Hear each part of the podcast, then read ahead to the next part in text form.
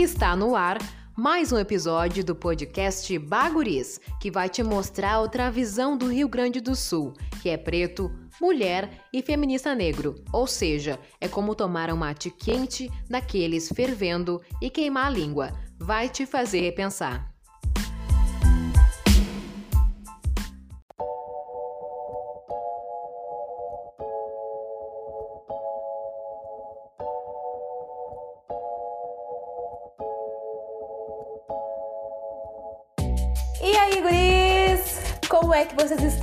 Tudo bem? Tudo tranquilo? O episódio de hoje a gente vai viajar para Brasília, que desde 1960 é capital do Brasil, para conversar sobre política e trazer uma perspectiva racializada sobre esse debate que sempre é muito enriquecedor. Eu sou Alana Oliveira, tenho 22 anos, sou jornalista e seja bem-vindo ao Baguris, que é um projeto pessoal e independente, produzido diretamente de Porto Alegre, Rio Grande do Sul.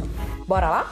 Eu estou muito feliz com a nossa convidada de hoje. Ela é cientista política, criadora de conteúdo digital, enfim, pesquisadora de questões raciais. Oi, Naila, tudo bem? Então, fala pra gente, quem é Naila? Oi, oi. Primeiramente, que prazer estar aqui podendo falar com vocês. Meu nome é Nailá. Eu sou uma mulher preta candomblessista. Sou de Brasília, né? Nasci e criada aqui. Sou filha de militantes negros. Meus pais são de MNU. Exatamente por isso que o meu nome é Nailá. Nailá é um nome de origem iorubá, que significa aquela que será bem-sucedida. Também já dei uma pesquisada e eu sei que foi o nome de uma rainha africana. E por eu ser uma amante de história em quadrinhos, eu acho extremamente relevante informar que Nailá também é o nome de uma das Doras Milajes de Pantera Negra. É minha trajetória. O que eu posso dizer? Eu acho que por ter sido criada por militantes negros, a questão racial e a discussão racial sempre tiveram presentes na minha vida. Então, assim, é meio difícil a, a fruta cair muito longe da árvore, né? Eu escolhi cursar ciência política exatamente porque quando eu entendi primeiro que existia ciência política, que normalmente a maioria dos cursos aí por fora tem sociologia, antropologia e na pós-graduação é que tem ciência política. Aqui em Brasília eu dei sorte porque a ciência política ela é um curso separado das ciências sociais e é exatamente o estudo do poder. E quando eu descobri a existência desse curso, eu falei, gente, é isso. Eu quero entender a relação de poder, porque querendo ou não, eu sou uma mulher preta numa sociedade racista e que consegue enxergar que nós pretos somos maioria e consegue perceber, assim como todo mundo percebe, que tem algum problema quando nós pretos não estamos no poder. Então, melhor do que do que ficar perguntando para os outros, eu fui lá e falei: eu quero entender como é que funciona esse poder, então vamos lá, vamos estudar, eu quero tirar as minhas dúvidas. Vulgo aquela pessoa que adorava assistir jornal e queria entender o que estavam dizendo, né? Eu também me especializei em gestão de políticas públicas e sou mestre em direitos humanos, sempre falando sobre questão racial. Porque uma coisa que, quando nós pretos chegamos na academia, é que cobram de, da gente uma demanda, como se nós pretos representássemos todos os pretos. E como eu falei, eu não sou apenas uma mulher preta, eu sou uma mulher preta candomblessista. Então, existe muito um conflito de demonização das religiões afro-brasileiras. Quem é de candomblé, que é a minha religião, né? Que existem várias religiões afro-brasileiras. Quem é de candomblé normalmente perde emprego, normalmente é demonizado, é, tratam a gente como se nós fôssemos o próprio demônio. Então a gente tem problema em questão educacional, problema com emprego. Isso é uma coisa que, por me ferir ferir a minha família de santo, eu quis estudar e eu sou uma pesquisadora afro-religiosa, né? Eu, eu acredito que os conhecimentos que eu adquiri na academia, eles devem ser usados para fazer denúncia e conseguir garantir direitos para o meu povo. E aí, quando eu digo meu povo, eu falo tanto o povo negro quanto o povo de matriz africana, que são as religiões afro-brasileiras. E qual área tu atua melhor? É, a minha área de atuação, bem, a verdade é que eu simplesmente estudava e queria denunciar. A minha dissertação e a minha monografia são pesquisas, denúncias, né? Denunciando a violação de direitos é, tanto da população negra quanto mais especificamente das religiões afro-brasileiras. E nisso eu acabei sendo empurrada para o âmbito político, que aí, quando a gente fala político, eu estou falando mais dos movimentos sociais, né? Eu não, eu não sou muito das instituições, não sou muito dos partidos, mas eu sou mais eu sou mais a movimentação da esfera pública, que é do debate. E querendo ou não, o pessoal da igreja, principalmente evangélicos, né, eles têm uma formação de uma juventude bem forte e tudo mais. E nós de matriz africana, exatamente pela demonização que, que sofremos e o silenciamento que sofremos, a gente não tem essa força. Então, por eu ter as condições de, de estudar o que eu estudei, eu acabei me destacando muito como uma juventude de terreiro e nesses tipos de debates na esfera pública. E por eu estar em Brasília e, e aqui do lado, né, do Congresso Nacional, ficou mais fácil para mim estar em audiências, estar em contrato com as lideranças do Brasil em todo que vem para cá para Brasília para disputar nossos direitos. Então aí acabou sendo a minha atuação, acabei sendo puxada e empurrada também, né? Eu atuo muito na defesa das religiões afro-brasileiras, mas também atuo na agenda de política negra como um todo. Eu acho que nisso de ficar de ficar discutindo, né, que a gente usa redes sociais para falar da nossa vida, mas corpos negros são corpos políticos, então a minha vida ao, ao compartilhar a minha indignação com o, os racismos que eu sofria, a indignação com uma notícia, a indignação com o governo, porque por ser cientista política eu entendo muitas coisas que o jornal fala, então falava muito de deboche do que o jornal falava, eu acabei ganhando uma visibilidade nas redes sociais, então aí também foi é, juntar e somar tudo isso com o meu compartilhamento de conhecimento nas redes sociais que acabou virando um cyberativismo. Eu nem tinha noção do que era cyberativismo e entrei nessa para ficar, porque é isso que nós pretos fazemos, né? É quando a gente consegue chegar nesses espaços onde não tem muitos dos nossos a gente acaba se destacando e puxando outros, porque também não dá para ser o preto único. Em qualquer espaço que a gente ocupe, não dá para estar sozinho. Então, que a gente consiga compartilhar o conhecimento e, e chamar cada vez mais. E nada melhor que uma rede social para fazer isso. Naila, tem um texto teu que fala sobre cadê o Oxum na política brasileira. Eu queria que tu introduzisse esse assunto, o que é política e o fazer política e essa analogia com os orixás, né? Tu falou de Oxum e falou sobre política brasileira. Quando falamos de política, normalmente as pessoas já ligam automaticamente a ideia a governo, partidos, políticos mesmo, né? Só que política é muito mais abrangente, é, é o exercício do poder. A ciência política, ela estuda a relação de poder. Quando a gente pensa nesse poder, estamos falando, por exemplo, da instituição família, né? O poder que há dentro de uma casa, por exemplo. E isso é política. As escolhas das palavras que nós usamos são escolhas políticas. Então, assim, no meu texto, Cadê o Chum na política brasileira, o que eu busco é primeiro tirar as religiões, que aí aqui fica um pouco confuso. As religiões de matriz africana, candomblé, umbanda, elas não são apenas religiões quando se tem o sequestro e o tráfico de escravizados para o Brasil, nós temos vários e vários povos vindo para o Brasil. Povos que tinham sua filosofia, que tinham os seus estados, que tinham suas crenças e tudo mais. Só que quando eles, eles são sequestrados para o Brasil, primeiro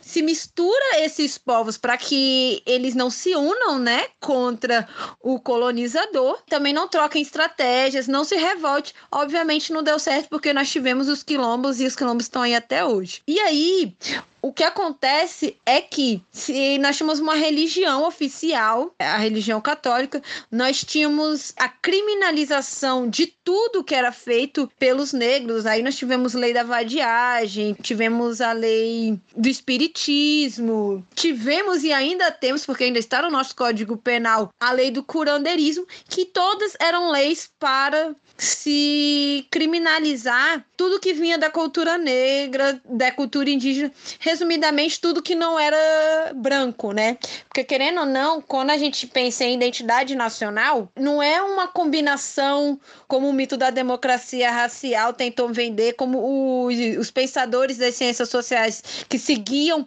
teorias sociais racistas, né? Que é o racismo científico aqui no Brasil tentaram vender. Não foi uma combinação de várias culturas, foi aniquilamento de culturas não brancas e valorização e padronização, tudo para a cultura branca. E nisso nós temos o quê? Aqueles, é, aqueles povos com suas culturas, povos de matriz africana, mas nós sabemos que existe o um encontro das matrizes africanas com as matrizes indígenas, né? E como a gente não tinha um espaço e como a gente não poderia fazer um estado, até porque o primeiro estado livre que nós tivemos se chamou República de Palmares, nós sabemos como que foi destruído, como foi massacrado, o, os povos e os ex-escravizados se juntavam em terreiros. E aí como era mais fácil colocar como uma religião, porque era, era mais fácil entender que aqueles valores que tem a sua língua própria. Eu sou do candomblé de Queto, né? Então a gente fala Yorubá, tem, o, tem os Jejes e, e os Angola, né? Que também falam outras línguas, mas vamos focar numa para a gente chegar numa. para facilitar. Tem a própria língua, que é Yorubá, tem a sua própria hierarquia, por exemplo, que não é uma hierarquia generificada, que não é patriarcal, é uma hierarquia matriarcal, né? Que, para quem não sabe, matriarcal não é o oposto de patriarcal, matriarcal é igualdade, né? A hierarquia dentro do, do candomblé é por idade, não por gênero. E aí, então, tem todos os valores e na lógica e inter, interpretação do branco, que eram os únicos que tinham que podiam estudar naquela época, que eram os únicos que podiam teorizar dentro das ciências sociais, encaixaram como se fosse uma religião, algo que era de todo um povo, né? De vários povos na realidade. E aí quando eu trago cadê Oxum na política brasileira, eu não tô, eu não tô falando Oxum orixá, eu tô falando Oxum que representava um povo em África que era do povoado que cultuava Oxum, porque sim, existe a parte espiritual, existe a parte da crença, mas existe muito mais. É, nós sabemos, por exemplo, que Abdias do Nascimento, que era afro-religioso, ele me cria o teatro experimental do negro, já que a gente não tinha acesso à educação, já que a gente não podia, não tinha acesso a espaços de poder para falar, a gente fazia pela interpretação, a gente fazia pela música. E é muito disso que, que o candomblé faz, tanto como religião quanto como povo e comunidade tradicional que hoje em dia ele já é reconhecido, que é transmitir um conhecimento ancestral. E quando eu digo um conhecimento ancestral, eu estou falando um conhecimento político, estou falando um conhecimento científico, filosófico, que é transmitido de geração em geração é, através da oralidade. Os itãs e os orixás não é apenas um contar de história, mas é uma forma filosófica, assim como nós estudamos hoje a filosofia grega para pensar Estado, para pensar nação, para pensar a democracia, eh, os povos africanos, nos itãs dos orixás que eles conseguiram preservar, a gente, a gente fala de estratégias de guerra, a gente fala de estratégias de formação de Estado, a gente fala de estratégias de formação de uma sociedade civil. Então, quando eu pontuo cadê o Xu na política brasileira, é exatamente questionando que se o Brasil é formado por vários povos, como gostam de vender, Cadê a perspectiva negra? Cadê a perspectiva de matriz africana que hoje está resguardado nos quilombos, nos terreiros, né? Querendo ou não, nas escolas de samba, que é onde a gente consegue mais ver esse conhecimento passando na TV a nível nacional, na época do carnaval, que, que está nos afoxés, que nas suas músicas vão transmitindo e fazendo denúncias. Aonde está essa perspectiva e essa análise política na política política brasileira. Quando eu evoco Oxum, é, eu, eu não estou falando do Orixá Oxum, mas sim do povo de Oxum, que é o povo negro. E é isso que é uma provocação de que nós precisamos, para se pensar um, um país democrático real, né, um país representativo, nós precisamos sim que não seja apenas a perspectiva do branco Identidade nacional não pode ser apenas o padrão que o branco nos vendeu. As ciências sociais, as ciências humanas não podem ser apenas as ciências do branco. Tem que trazer a perspectiva é, negra, tem que trazer a perspectiva indígena, porque querendo ou não, esses são os grupos que formaram o Brasil. Então, para se construir um Brasil, para se desenvolver um Brasil, essa perspectiva tem que entrar também na política. E é aí onde que a gente consegue disputar uma narrativa é, contra-hegemônica, né? Qual é o entendimento que tu tem sobre as principais noções que jovens negros precisam ter sobre ciência política de uma forma que a gente consiga se instrumentalizar através da política? Ciência política é o estudo das relações de poder e eu acho que cabe à juventude negra entender as relações de poder que atravessam a sua vida e a vida da sua comunidade. Acho importante também conhecer a dinâmica e as influências né, que tem tanto o legislativo, o executivo e o judiciário e a relação deles com a mídia e com a sociedade civil porque querendo ou não, o racismo estrutural ele atravessa todas essas áreas e ele é invisibilizado, ele é omitido nessas áreas e é um espaço que nós temos que disputar. Nossos mais velhos é, já estudaram, já denunciaram, é, usaram, souberam usar as ferramentas da época deles para avançar direitos na época deles. Então, cabe a gente também aprender e adaptar as ferramentas que nós temos hoje em dia, como, por exemplo, as redes sociais, né, que nos possibilitam fazer um diálogo com pessoas de vários estados, de várias classes, né? Por mais que a, a internet ela ainda não seja totalmente democratizada, mas ela já é uma possibilidade e uma acessibilidade maior de contato do que, por exemplo, um jornal impresso é, na época de 80 então, eu acho que cabe a nós, a juventude, é, nos apropriarmos dos conhecimentos da ciência política, do estudo das relações de poderes,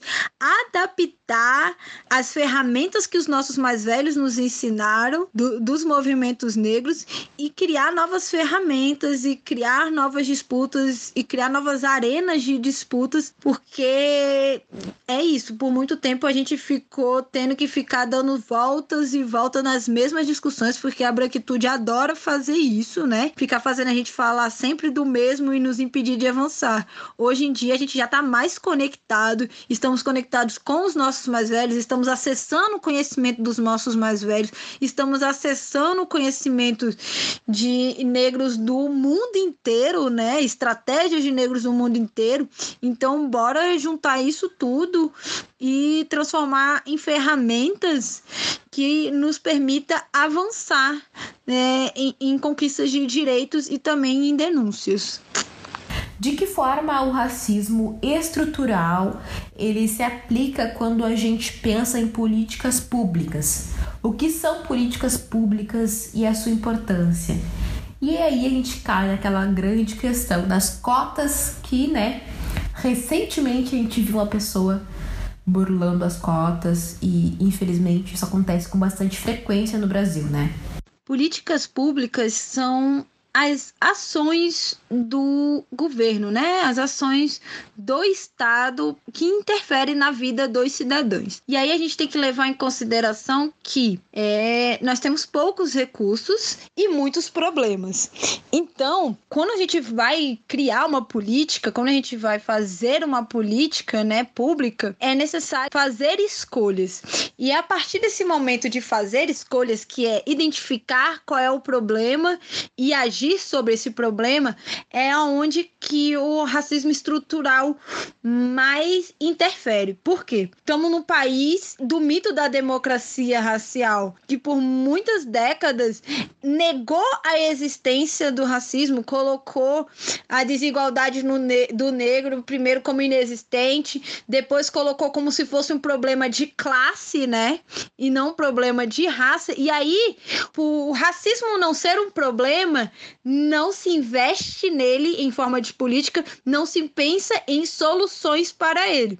E é aí que nós temos, por exemplo, Lélia Gonzalez, já em 80 falava do racismo por omissão, que é o não falar sobre. Cida Bento já vem e nos fala de uma ação dentro das instituições, que é o pacto narcísico da branquitude, que também é o não falar sobre, não agir sobre o racismo e, em contrapartida, ajudar a branquitude é, solucionar problemas para a branquitude de forma silenciosa, que é novamente, que é colocando tudo como universal. O problema da branquitude não é um problema da branquitude que eles falam, é um problema de todos, né? E aí e quando a gente denuncia, quando a gente demanda que um problema racial, um, um, problema de racismo, a resposta vem negativa porque racismo não existe, né? Exatamente por causa do racismo estrutural. Se a gente não identifica um problema, a gente não pode pensar em soluções, a gente não precisa de recursos para eles e tudo mais. Eu acho importante também pontuar a diferença de política de governo e política de Estado. Política de governo é aquela que é feita pelo aquele governo que está atuando, são mais as políticas em quatro, quatro anos, né? Quando a gente pensa, tirando os senadores, que são oito, mas aquela política feita dentro daquele governo e que ela pode ser mudada a qualquer momento, que é a política feita mais pelo executivo.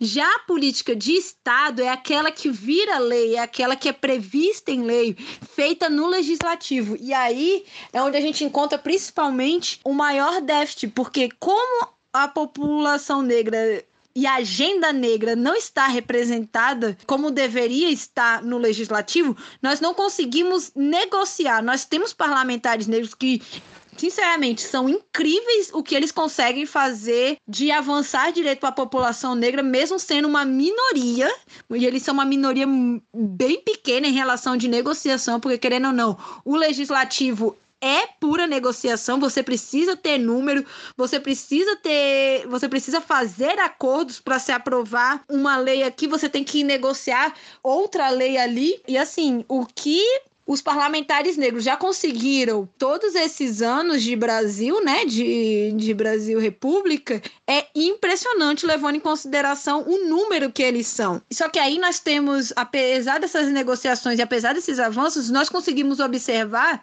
que essa, essas políticas de estados, elas sempre têm brechas. E, e essas brechas, elas são propositais deixadas pela branquitude exatamente no pacto narcísico que se dá fala, né? Que é querer mostrar que o Brasil para o mundo e, e, querendo ou não, até para a própria sociedade brasileira que faz parte essa alienação de que aqui não existe o racismo. Novamente, se a gente não tem um problema, a gente não precisa resolvê-lo, né? Se, se a sociedade acredita que o Brasil tem uma igualdade racial, não se precisa tentar combater o racismo, né? É, Charles Mill fala, Charles Mill e Sueli Carneiro, né, na sua tese fala que o racismo estrutural ele é um sistema político de supremacia branca dentro do sistema político, né? Ele é uma subcategoria do sistema político. Por quê? Porque ele hierarquiza direitos e privilégios. Ele hierarquiza o poder aqui dentro, né? Dentro do Estado-nação.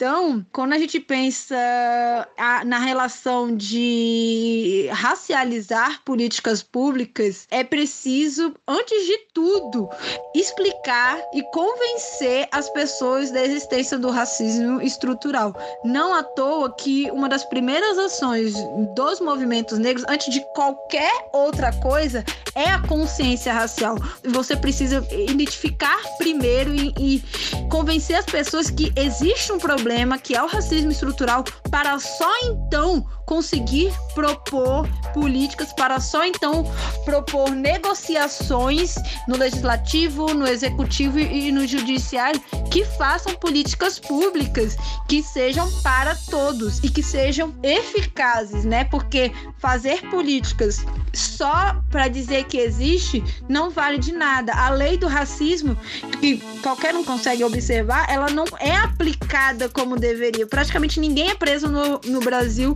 por racismo, mas é por injúria, que é um, uma penalidade menor. Mas aí para o Brasil dizer que não é racista, ele vai dizer: nós temos uma lei, nós temos uma lei de racismo. Nós temos, por exemplo, a questão das políticas de ações afirmativas, que quando o movimento negro consegue é, garantir no Supremo Tribunal que as ações afirmativas raciais elas são legais, o legislativo rapidamente corre para aprovar uma lei social e aí novamente é, diminuir a discussão racial e colocar como se o problema fosse uma questão de classe e não racial.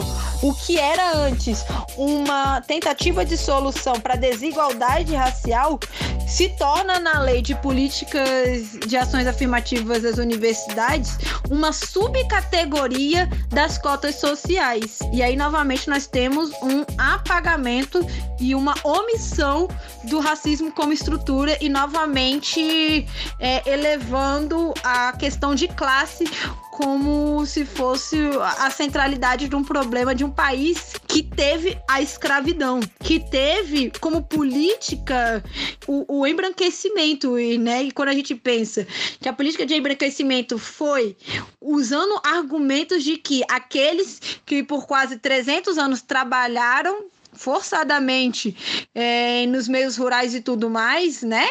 De repente, quando se tem abolição, eles não são mais capacitados para trabalhar de forma assalariada e é preciso trazer imigrantes da Europa que têm um perfil que aqui no Brasil é construído como branco porque eles é que são os dignos de receberem salário. E aí a gente consegue entender que a discussão de classe e raça ela é muito problemática em países que passaram pela colonização. Porque se na Europa a discussão é de burguesia e classe trabalhadora, em países colonizados, os não negros, eles estão abaixo do que seria esses trabalhadores, porque eles não são nem considerados humanos para entrar nessa discussão, né? Então aí vem toda essa questão do racismo estrutural, de entender todas as estruturas que o racismo atravessa e de como ele é apagado em todas essas estruturas para se poder pensar políticas públicas.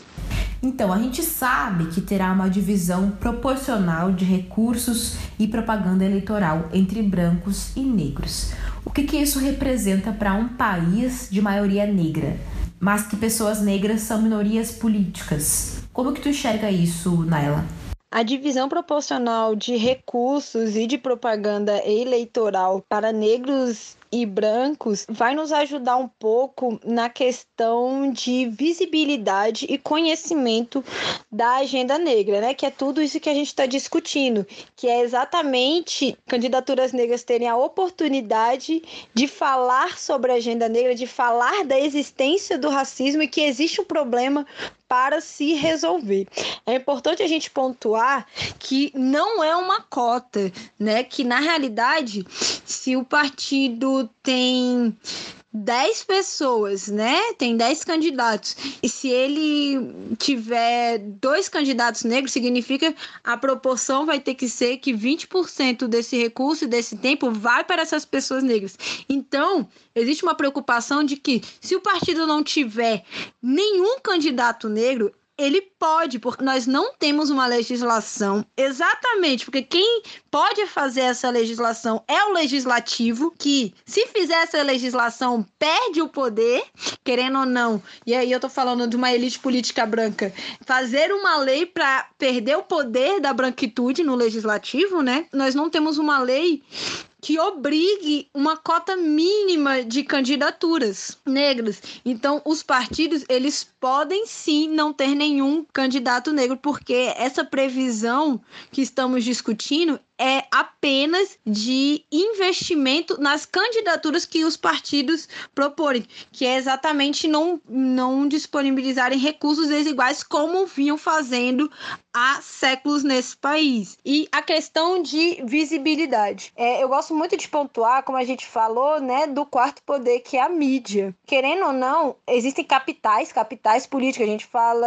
de capital político como contato, contato com pessoas poderosas. É que nem, por exemplo, você ser filho de médico e por ser filho de médico, você já sabe quais os melhores lugares para estudar, você já sabe, você já conhece as pessoas da área, você já tem um contato, por exemplo, de outros médicos. E quando você se formar, você já tem um contato para ir trabalhar. Na política a mesma coisa. Você ser filho de político, você já andar no meio político, já lhe abre muitas portas de o, o partido já te conhecer, você já ter um, um sobrenome conhecido, você não precisa nem fazer nada e você já tem uma, uma imagem acumulada é, pelo seu sobrenome. E aí, quando a gente pensa nisso no nível mais macro, é, e levando em consideração o capital midiático, né, que é aquele que constrói imaginário, é aquele que permite o convencimento do eleitor a escolher é, candidato X em vez de candidato Y, é que a branquitude, 24 horas, ela é colocada para nós no coletivo como mais inteligente, como mais responsável, como mais adequado para nos representar. É, nos é colocado como aquele que tem as características que se é necessário para ser um bom representante. E em contrapartida, nós temos 24 horas na televisão, na literatura, é, até mesmo na, na própria educação, né? O negro colocado como inferior, no local de não intelectual, de primitivo, de marginal, de violento, de irracional características que nos são ensinadas que não são características boas para um representante. Então, quando chega as eleições, os candidatos brancos, eles já começam na frente, porque já se tem o imaginário que aquele homem branco de terno que vai aparecer no horário eleitoral, ele é mais confiável para ser meu representante, enquanto que aquele homem negro, aquela mulher negra, ele me lembra a, a imagem que aquele jornal policial falou de traficante, que aquele outro falou de barraqueira, que é o jornal. Que esses todos os imaginários que são construídos para gente dos estereótipos racistas. Então, querendo ou não, esses recursos já proporcionais vão nos garantir pelo menos assim, o mínimo do mínimo mesmo, a gente possa ir desconstruindo um pouco esses estereótipos, trazendo nossas pautas, explicando é, racismo estrutural, explicando que existe, que é um problema que precisa ser combatido, que isso não é uma pauta que é só para a população negra, porque querendo ou não, se a população negra é 56%, então é a maioria da população. Se eu resolvo, é aquele. Se eu resolvo o problema da população negra, eu estou resolvendo o problema da maioria da população e com certeza isso vai é, atingir também a população branca que passa por, esses mesmos problemas, né? E só que no caso a população branca ela tem os seus privilégios, né? Então eu, eu acredito que os recursos e, o, e o próprio horário nos garanta acesso maior para quebrar estereótipos, para apresentar essa agenda para quebrar mitos, mas é sempre importante pontuar que temos que ficar de olho porque é uma distribuição de recursos para os candidatos que o partido disponibilizar, né, como opção, porque querendo ou não, Brasil não existe candidatura avulsa. Nós só escolhemos os candidatos que os partidos nos oferecem, que os partidos escolhem como nossas possíveis opções. É importante a gente ficar de olho é, se os partidos vão diminuir ou não candidaturas negras, ficar de olho em, em, também em relação à autodeclaração, né, porque a gente não não sabe ainda como que essa lei vai ser regulamentada. Querendo ou não, nós conhecemos o grau de fraude nas cotas, tanto nas universidades, porque os concursos públicos eles têm as comissões de heterodificação e mesmo assim ainda existe é, muito se autodeclarando como negro quando não são. E aí, como que vai ser isso numa disputa que é diretamente de poder, que é um espaço que mexe com poder, que é, é um poder que a branquitude não quer perder. Então a gente tem que ficar de olho com falsas declarações de negritude para o partido dizer que, que tem candidatos negros, porque isso, isso, principalmente esse ano, que tivemos movimentos globais falando sobre racismo, né? Isso vai chamar atenção. Então, é preciso ficar de olho em falsas declarações e também em diminuição de candidaturas negras nos partidos, só para não distribuir igualmente sabe? É distribuir igualmente, igualmente né, em relação proporcional, né? Em relação proporcional aos candidatos negros e brancos. Qual a mensagem que tu deixaria para jovens? E aí eu gostaria de te perguntar qual o propósito de ser uma cyberativista negra, se é que você se vê dessa forma, né? Uma mensagem que eu deixaria para a juventude negra, na qual eu me incluo, é que, primeiro, nós não estamos inventando a roda. Existe um motivo para o movimento negro fazer o que faz e ter feito o que foi feito, ter escolhido os conceitos que escolheu, ter entrado na, nas lutas que entrou, ter feito os acordos que fez. Eu acho que antes da gente querer fazer uma disputa, antes da gente querer criticar, eu acho que é uma coisa que vem muito da, de valores de matriz africanas que nós temos no terreiro, é ouvir os nossos mais velhos. Leiam intelectuais negros, e quando eu digo intelectuais, eu não estou falando é, de pessoas com diplomas da academia. Intelectuais são pessoas que fazem críticas estruturais, críticas sociais ao modelo de sociedade que nós temos. Então, nós temos muitos intelectuais que não chegaram na academia exatamente porque a academia ela é muito elitizada e ela não aceita muito dos conhecimentos que vêm dos nossos povos. Então, leiam intelectuais negros, escutem escutem, né? Que o nosso conhecimento é muito de oralidade. Por isso que eu gosto tanto de podcasts, porque podcasts eles são acessíveis para pessoas, por exemplo, que têm pouco conhecimento de alfabetização que não podem perder um tempo. E aí eu falo perder tempo mesmo, que querendo ou não, é, tempo é um privilégio. Tem pessoas que trabalham, que têm um tempo de lazer muito restrito.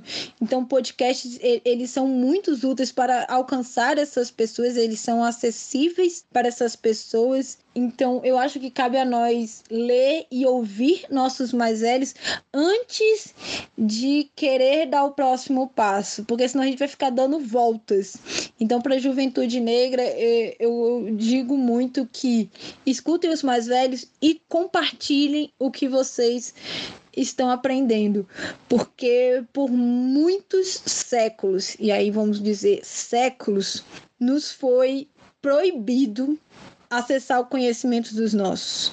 Muitos dos nossos morreram para preservar uma memória coletiva negra. Eu acho que cabe a nós que temos hoje em dia redes sociais, eu gosto de dizer que tem o tráfico de PDF, que estamos em diálogos constantes, é, transmitir o conhecimento que estamos tendo o privilégio de adquirir. Querendo ou não, quando a gente pensa que do genocídio negro é, a frente que mais mata é a da juventude negra, a gente consegue pensar que estão destruindo não só vidas, né, que para nós é muito caro, mas também o conhecimento e a experiência de sobrevivência que aquelas vidas tiradas dos nossos poderiam estar passando para os mais novos. Então, nós que temos nossos mais velhos, e mais velho não quer dizer lá uma pessoa com 80, 50 anos, mas pode ser um mais velho até de 30, um mais velho de 20, um mais velho de 15, né? Alguém que viveu mais que a gente, que tem uma experiência mais que a gente, uma experiência diferente, aí, vivo, nos ensinando, vamos aproveitar esse conhecimento e compartilhar esse conhecimento. Porque sim, eles nos matam para que a gente não se una, eles, no, eles nos silenciam, eles apagam o nosso conhecimento, assim como apagaram no passado, para que a gente não, para que a gente não possa avançar. Então, cabe a nós construir redes, construir redes de conhecimento e compartilhar esse conhecimento para que possamos avançar juntos. E é aí onde que eu coloco a importância de e, e é um pedido que eu faço aos cyberativistas é que os nossos mais velhos, aí eu já coloco mais velhos no sentido de idade mesmo, muito deles é, não tem um conhecimento para acessar redes sociais. Então cabe a nós, os mais novos,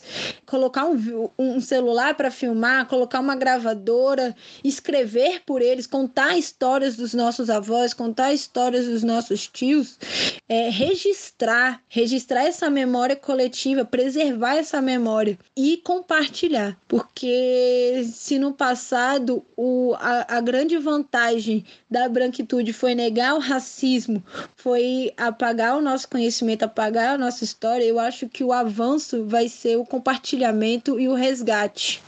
Né?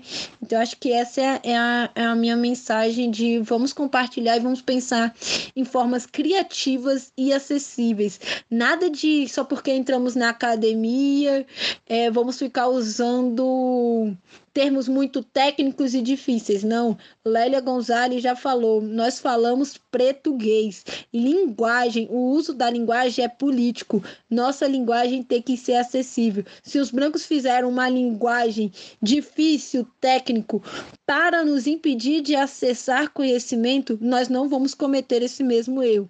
Vamos de uma comunicação acessível. Vamos pensar em várias e diferentes estratégias para chegar até o nosso povo. E aí é onde que eu acho que é importante a valorização das músicas. Eu, aí eu tô falando de afoxé, tô falando de rap. Isso também é intelectualidade negra. Eu tô falando de dança mesmo. Eu tô falando de peça de teatro, né? Eu tô falando de contos de histórias, literatura de ficção. Tudo isso é transmissão, tudo isso é intelectualidade negra, tudo isso é compartilhamento de um conhecimento coletivo de uma memória coletiva negra e nós temos que compartilhar. Nós precisamos ler os nossos e compartilhar os nossos para conseguir avançar. E Naila, para encerrar, queria te agradecer, dizer que o amor entre nós, a união, a troca é realmente o caminho. Gratidão imensa pela tua disponibilidade, pelo teu tempo. Um abraço de coração sulista. Muito obrigada. Beatriz Nascimento nos ensinou sobre aquilombamento, né? Que é o contato, a conexão com os nossos. É, Abdias falou de, querendo ou não, uma teoria política social que é o quilombismo e eu sigo muito nessa filosofia. Eu acredito que a união da população negra, do povo negro, é a chave e é o caminho. Quando a gente pensa em união, a gente tem que pensar que é um movimento político, que são ações políticas. Nós não precisamos ser amigos, nós não precisamos pensar todos iguais, porque isso é impossível. A branquitude não faz isso porque nós teríamos que ser. Mas eu acho que cabe a nós é, o mínimo de respeito, o mínimo de atenção, né? Porque querendo ou não, nós queremos a mesma coisa, que é a humanização do povo preto. E eu acho que na busca de humanização, isso é o amor preto, mesmo que não concordemos, mas humanizar o, o irmão, a irmã, é uma resposta de amor ao ódio que esse Estado e essa sociedade sempre nos impôs.